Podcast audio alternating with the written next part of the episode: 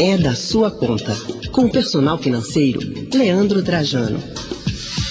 E chegou a hora de falar de dinheiro na coluna É da sua conta. Principalmente falar sobre como você deve guardar dinheiro. Olha, poupar é muito importante, mas como você deve fazer isso? Juntar esse dinheiro. Apesar de rendimentos menores em comparação com outros tipos de investimentos, a poupança continua sendo a modalidade favorita entre os brasileiros que ganham algum dinheirinho.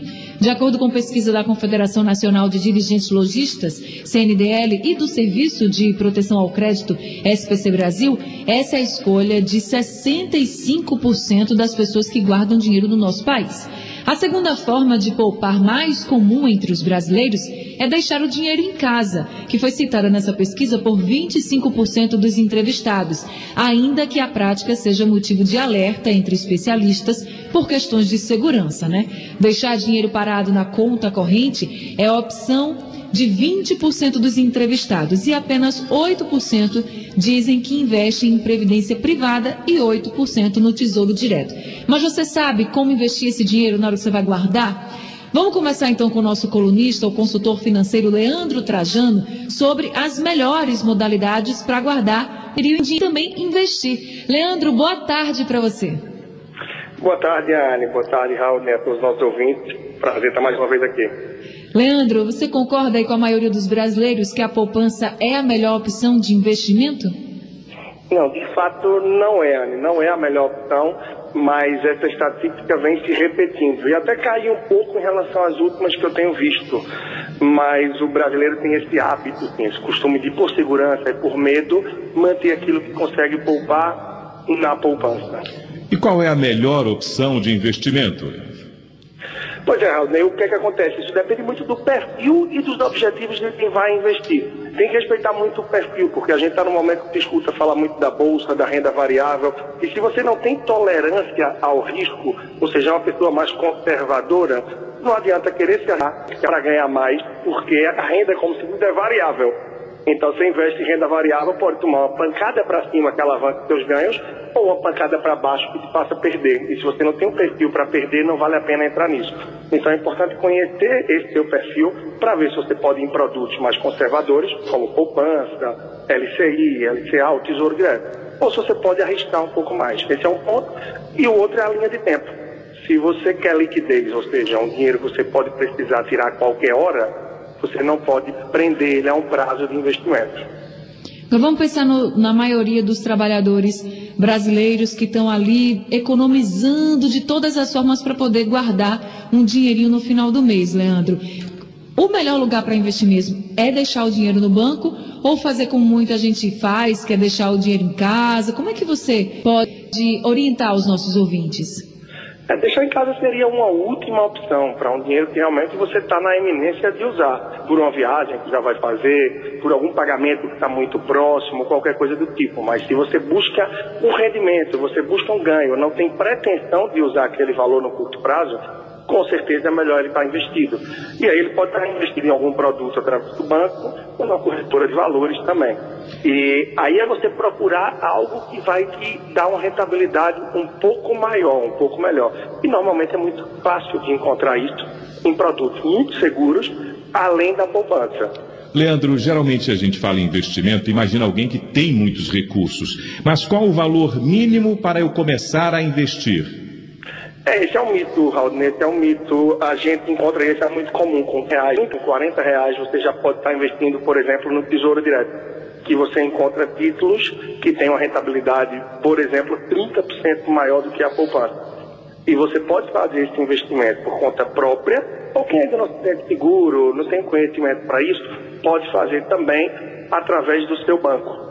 E, claro, uma outra alternativa, acessando essas corretoras de valores e através do próprio número de telefone dela, pedindo uma assessoria direta, onde alguém vai te orientar naquilo que vai te adequar um pouco melhor. Então, tem alternativas, independente da quantidade de dinheiro. Mas a gente vive esse mito de que investir é para quem tem muito dinheiro. E aí parece que o rio só corre para o mar. Por isso que a gente nunca investe e fica muito preso na poupança. Então, Leandro, já que você falou do Tesouro Direto, como é que funciona o Tesouro Direto, né? Como é que, como é, que é essa rentabilidade? E você falou que dá para investir tão com um valor tão mínimo, tão pequeno, né, que muita gente nem imagina. Então, como é que funciona essa rentabilidade do Tesouro Direto? Ótimo, Anne. Isso, é, na verdade, o Tesouro Direto é o nome da ferramenta. Você está investindo em títulos públicos que antes você só podia acessar ele através de fundos de investimento. Então ficava muito na mão dos bancos para a gente ter acesso a esses títulos do Tesouro Direto, títulos públicos, na verdade. E aí, através do Banco Central, do Tesouro Nacional, fizeram essa ferramenta que você pode comprar títulos de forma direta. Por isso o nome, Tesouro Direto. Qualquer cidadão com o CPF cadastrado numa corretora, seja do seu banco ou uma corretora independente, pode fazer essa compra. E essa rentabilidade, ela pode ser pré-fixada, ou seja, se você compra o título do Tesouro pré-fixado, você já sabe quanto vai ganhar a cada ano, ela pode ser atrelada a um inflação, ou seja, o seu dinheiro vai render a inflação somado a um percentual fixo. Então, se a inflação no ano deu 4% e o percentual fixo quando você comprou o título foi de mais 4%, você vai tirar naquele ano 8%. E tem um outro título que está ligado à nossa taxa básica de juros, que é o Tesouro Selic. Então, a cada ano você vai tirar aquela taxa do Tesouro Selic. São três modalidades bastante seguras, na verdade até mais segura do que a poupança. E pouca gente sabe, mais uma vez, fica com receio. É que eu costumo dizer, a falta de conhecimento, ela nos leva à insegurança. E a insegurança nos leva à inércia. E a inércia leva à poupança. Então quer dizer que no Tesouro Direto não há risco da pessoa perder dinheiro? Ou o risco não, é mínimo? É, é, muito improvável, é muito pequeno, por diversas razões. Você vai estar comprando títulos do governo federal, ou seja, você vai estar entrando dinheiro para projetos do governo, para investimentos em infraestrutura, entre outros.